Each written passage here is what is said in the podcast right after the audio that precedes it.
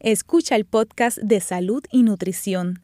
Este programa se emite los martes a las 5 y 30 de la tarde por Radio Universidad de Puerto Rico en el 89.7 FM San Juan y el 88.3 FM Mayagüez. Todo un mundo de música e información. Radio Universidad presenta Salud y Nutrición con Vilma Calderón, un espacio educativo sobre la importancia de la nutrición y los estilos de vida para proteger su salud.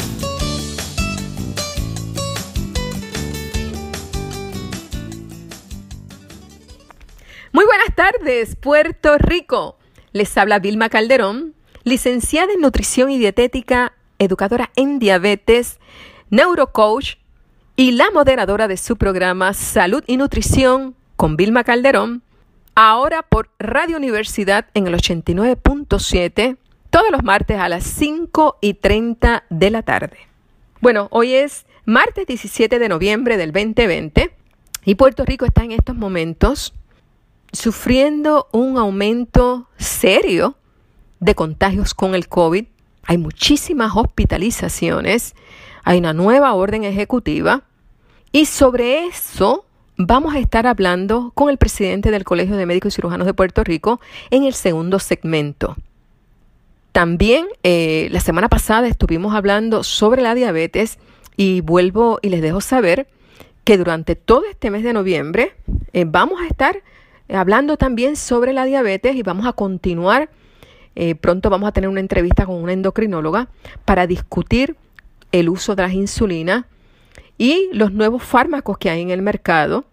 Y vamos a estar hablando nuevamente sobre el tema de la alimentación y el estilo de vida que debemos de llevar para prevenir la diabetes o incluso, eh, si ya usted la tiene, pues controlarla. Pero antes eh, de entrar al alimento de la semana, que les adelanto que hoy vamos a estar hablando de las ciruelas, pero no las ciruelas frescas, vamos a estar hablando de las ciruelas secas. Eh, ¿verdad? En inglés se conoce como prunes. Estas que vienen en bolsita o en una latita, no la fresca. Porque esta en particular tiene unas propiedades distintas. Y si usted me está escuchando y sufre de estreñimiento, pues preste mucha atención porque esta fruta le puede ayudar muchísimo. Pero antes de entrar a hablar un poquito sobre las ciruelas, ustedes saben que a mí me gusta comenzar el programa con una presuposición o con una afirmación que damos por cierto del mundo del neurocoach. Estos minutitos me gusta incluirlo porque miren, nosotros somos cuerpo, mente y espíritu. Y de un modo o de otro tenemos esa interacción. Así que vamos a procurar la salud física, pero necesariamente también tenemos que procurar un buen estado mental tenemos que cuidar nuestra mente, definitivamente, como también necesitamos cuidar y proteger nuestra parte espiritual. Y en estos minutitos quiero hoy hablarles eh, de una afirmación que me gusta mucho y dice así, las personas son más que su comportamiento. Y lo vuelvo a repetir, las personas somos más que nuestro comportamiento. ¿Y qué significa esto? Pues mire, les voy a dar un ejemplo. Puede ser que usted tenga a su hijo o a su hija que en un momento dado cometa una torpeza o lleva a cabo una tontería. Y muchas veces cometemos el gran error de decirle, ay niño, no seas tan tonto, oh niña, qué torpe eres. Eso es algo muy terrible y debemos evitarlo. Porque una cosa es cometer un acto tonto y otra cosa es ser tonto. Una cosa es llevar a cabo una acción de poca prudencia en un momento dado, pero otra cosa es ser un imprudente o ser un inmaduro o inmadura, ¿no? Así que las personas somos más que nuestro comportamiento. Y esto lo podemos ver en la, nuestra vida diaria, familiar, eh, profesional, cotidiana, y también lo vamos a ver y voy a traer un ejemplo en el mundo de la nutrición. Pero lo que esto significa es que, mire, que aún las personas más brillantes, más capacitadas, en un momento dado podemos cometer actos de imprudencia, de tontería, y que tal vez pues puedan ser clasificados de un modo inadecuado. Pero nosotros somos más que nuestro comportamiento. Así que la próxima vez que usted vea que su niño, su niña cometió una torpeza, una tontería, no le diga qué tonto eres, porque son dos cosas distintas. Podemos evaluar, discutir la acción, pero no tenemos que ponerle un sello a la persona. Porque si usted le dice a su hijo que su hijo que es un tonto, créame que toda la vida le va a dar la razón a usted, porque es una figura de autoridad. Y cuando usted le dice eso, lo está sellando, le está dando una afirmación.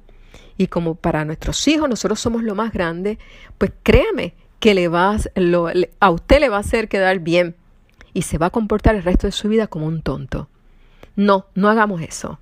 Y en el mundo de la nutrición también lo podemos ver. A veces estamos en, en, una dieta, control de peso, control de porciones, ejercicio, tomamos agua, masticamos despacio, hacemos las meriendas, todo el día bien chévere y resulta que a las 8 de la noche nos ofrecieron un mantecado, nos ofrecieron algo y no supimos decir que no. Y después nos sentimos tan mal y tan mal que si nos ofrecieron una galletita de chocolate, terminamos comiéndonos el paquete completo. Y a peor nos sentimos, pues buscamos un alivio, así que si ya pues lo hice mal, pues bueno, déjame tocar fondo y ahora me como la caja completa de las galletas de chocolate. Y como yo le digo, si estabas caminando y tropezaste, bueno, pues ahora te tiraste al piso. No tenemos que hacer eso.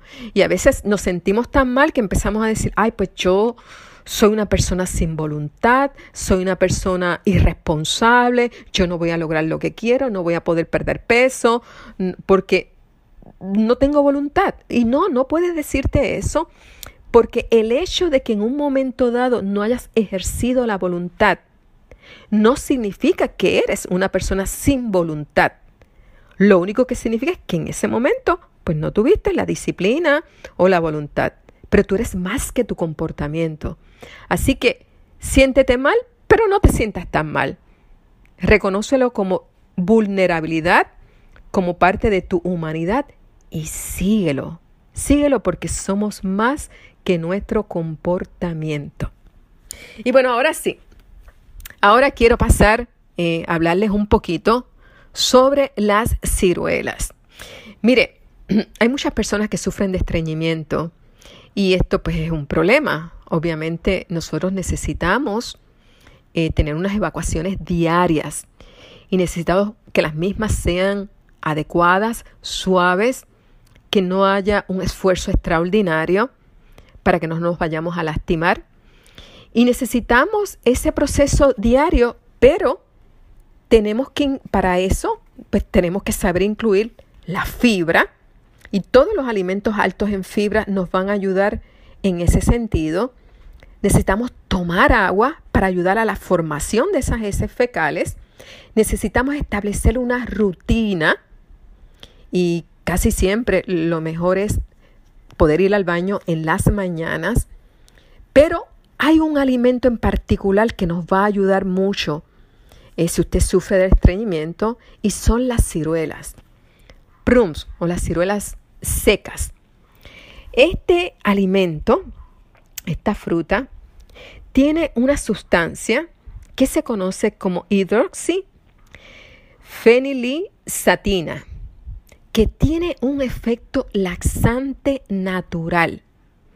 Y usted puede hacer uso de esta fruta, ya sea en las mañanas o en las noches.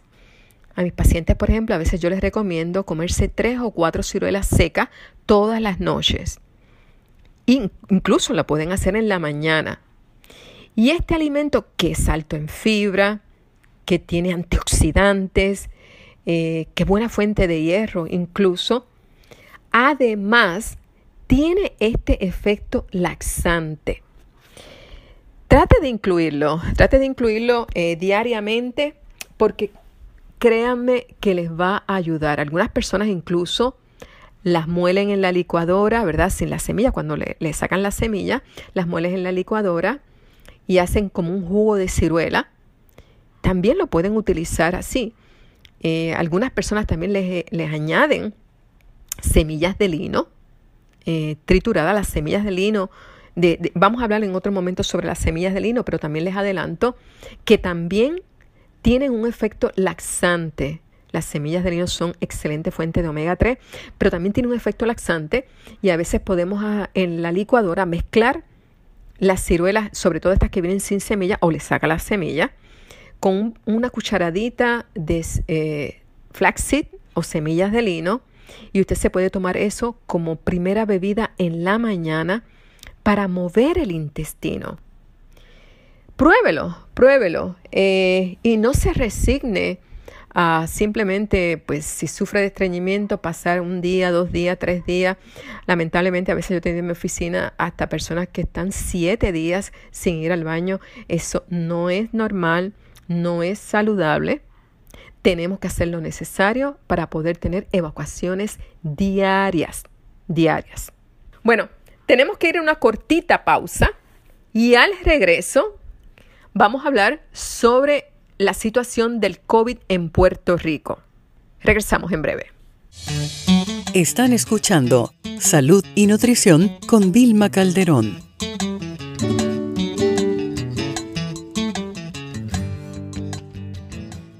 Soy Vilma Calderón y regresamos aquí a Salud y Nutrición con Vilma Calderón. Eh, recuerden que nos pueden seguir en nuestra página en Facebook bajo el nombre del programa Salud y Nutrición con Vilma Calderón. Bueno, y en este segmento queremos darle la bienvenida al doctor Víctor Ramos, presidente del Colegio de Médicos y Cirujanos de Puerto Rico. Eh, buenas tardes, doctor, y gracias por la oportunidad de entrevistarle. Buenas tardes, Vilma, gracias por la invitación. Bueno, doctor, hemos querido llamarlo para que luego de un fin de semana donde se han registrado un alza en los contagios, nuevas muertes, entre ellas una pediatra, quisiera que nos ubicara y yo le pregunto, ¿cuál es la situación del COVID en Puerto Rico en estos momentos? Probablemente estamos en el peor momento de la de la pandemia en, en Puerto Rico, ¿verdad? Tenemos un alto número de casos, lo cual se traduce entonces en hospitalizaciones, utilización de intensivos y de ventiladores, eso crea mucha presión en el sistema. Ahora mismo hay mucha presión en el sistema hospitalario. Hay hospitales que tienen sus unidades COVID llenas, que han tenido que habilitar otras unidades para COVID, que tienen, pueden tener pacientes COVID en áreas de COVID porque no caben intensivos de COVID están llenos, ambulancias han tenido que ir a dos, tres, cuatro hospitales para poder dejar un paciente por COVID con la falta de espacio. Así que sí, hay una presión en el sistema hospitalario y ciertamente nos preocupa. Si es así y, estamos peor que a principio, que sabemos que de hecho la mortalidad del COVID es entre un 2 y un 3%, pero uno de los problemas que, que más preocupan es que colapse el sistema de salud como ha pasado en otros países. Si en un principio estábamos apenas comenzando la pandemia y se llevaron a cabo una serie de medidas muy restrictivas que nos ayudaron en un principio, ¿por qué ahora estamos casi a punto de que colapse nuestro sistema hospitalario. ¿Por qué entonces todavía en estos momentos seguimos con tanta flexibilidad y la nueva orden ejecutiva, de hecho, mantuvo el periodo de encierro de 10 de la noche a 5 de la mañana, doctor?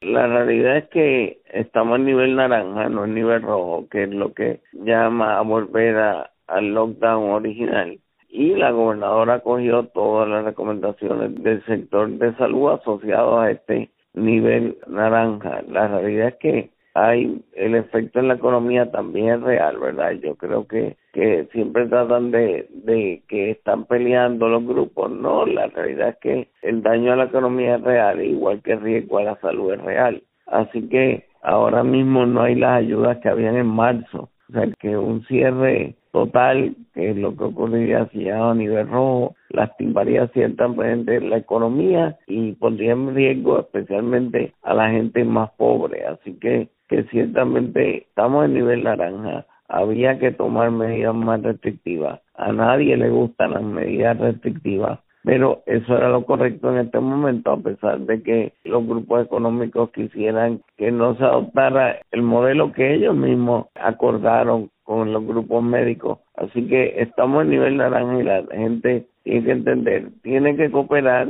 porque la orden ejecutiva es un papel. Si no la cumplimos, no implica nada, seguirán aumentando los casos, llegaremos a nivel rojo y volveremos a un lockdown como el original en cuanto al horario. La realidad es que yo pienso que mientras que los negocios autorizados deben poder abrir la mayor cantidad de tiempo posible porque mientras más tiempo abren menos menos se aglomera la gente. Si limitas el horario, más aglomeración va a haber en el horario limitado.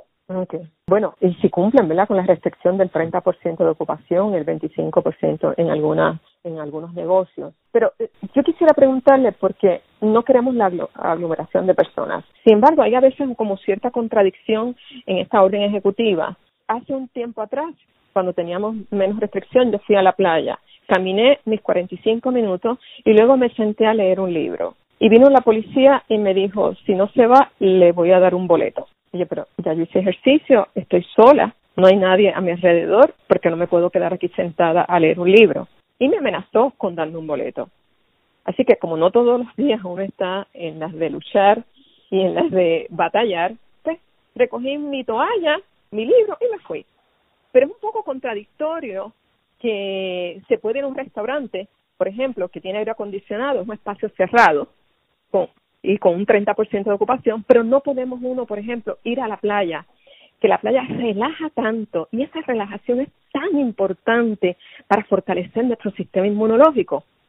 Eh, yo entiendo que no se quieran los calderos de arroz y los bonches de familia y de amistad, eso está perfecto, pero ¿por qué no se puede ir a la playa con un distanciamiento físico simplemente a leer o a disfrutar del paisaje.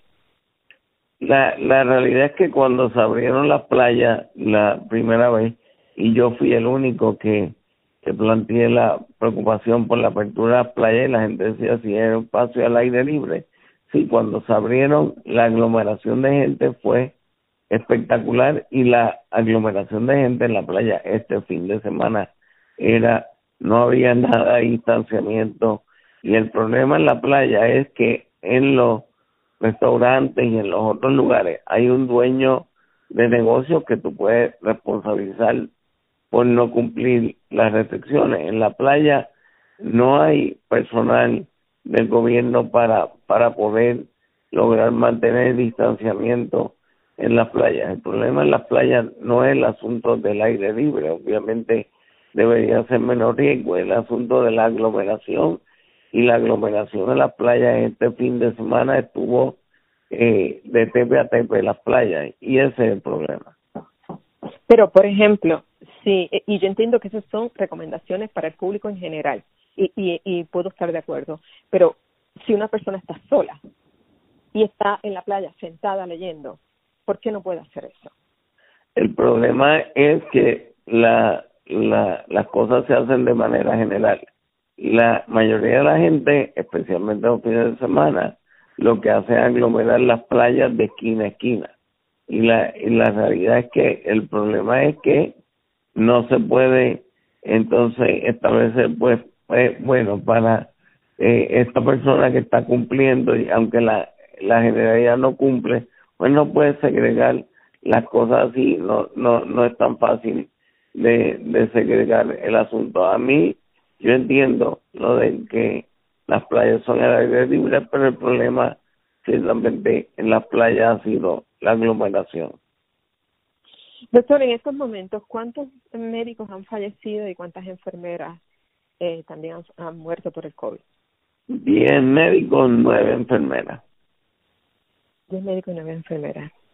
Eh, es un asunto serio eh, y le pregunto, eh, hay cierta polémica con el uso de las mascarillas. Eh, algunos metaanálisis dicen que sí, pero un por ciento muy bajo, otros dicen que sí, sobre todo si la persona está infectada. Eh, ¿Qué me puede decir en términos de la evidencia científica sobre el uso de mascarillas para protegernos del COVID? Que es el mejor mecanismo de protección que existe. Eso está establecido en cada estudio.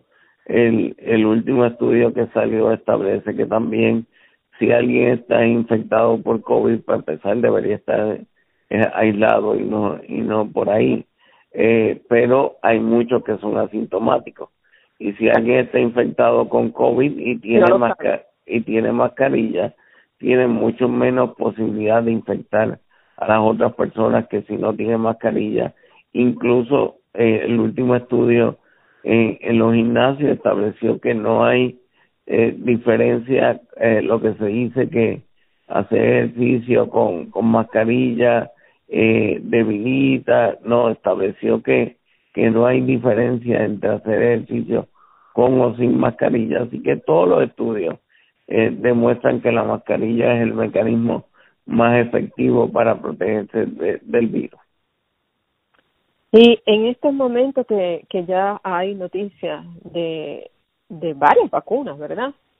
Eh, ¿qué, me, ¿Qué nos puede decir eh, sobre el lanzamiento de, de la vacuna? Está la de Pfizer.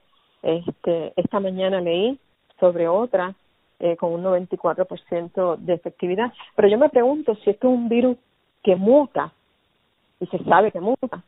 Este, ¿Cuán efectivo pudiera ser una vacuna para eh, controlar la pandemia? muy efectivo para, por ejemplo, tenemos vacunas para influenza, que es una vacuna de temporada, influenza sí es un virus que muta constantemente. Los coronavirus en general, no COVID, esto son virus bastante estables. Por ejemplo, los coronavirus humanos son los que dan el catarro común. Por años han estado ahí y nunca se han convertido en virus, a pesar de que a veces se le da antibióticos a, a catarros comunes en virus más, más severos eh, que pudieran evolucionar. La, el COVID eh, se estima que tiene un promedio de dos mutaciones al mes. Eso para un virus es, es ser un virus extremadamente estable. Por eso eh, la, la vacuna eh, se, se puede hacer si logramos hacerla. ¿Cuál es la diferencia porque la gente dice, ¿por qué van tan rápido con esta vacuna? Y todos los, los estudios y las cosas que se hacen son iguales. Lo que pasa es que cuando van a hacer una vacuna usualmente, el, la farmacéutica tiene que decir, ok, tengo dinero para hacer la fase 1. Ya acabé la fase 1, tengo que esperar a, a poder tener dinero para hacer la fase 2. Y, y, y por eso se pueden tardar años en lo que ocurre eso. Pero en esta ocasión, el gobierno de Estados Unidos y, los otros gobiernos del mundo han puesto todo el dinero para el financiamiento de la vacuna. Así que la restricción que usualmente tienen las farmacéuticas por tener el dinero para la fase, no lo tienen en cuanto a esta vacuna.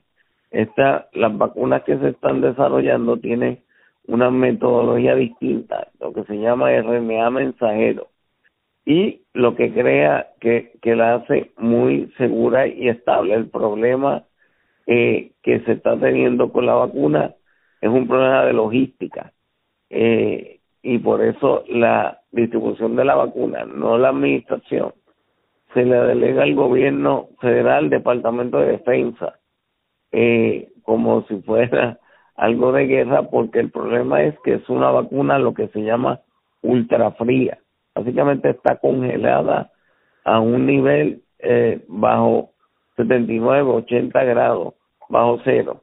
Usualmente no tenemos neveras y almacenamiento de ese tipo, ¿verdad? Porque esos niveles de temperatura solo están en laboratorios que hacen eh, estudios de física y ese tipo de, de cosas que requieren ese nivel de temperatura.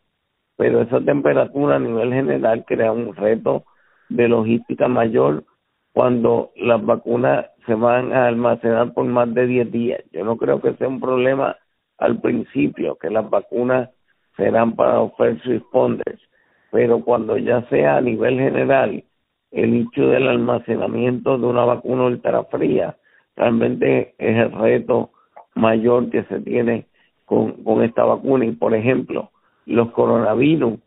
Han habido coronavirus anteriores como el SARS-1 y el MERS y se desaparecieron solos sin vacuna. ¿por qué? porque es un virus estable. Y todavía eso podría ocurrir con, con COVID. No lo sabemos. Si va a desaparecerse como fueron esos primeros dos coronavirus.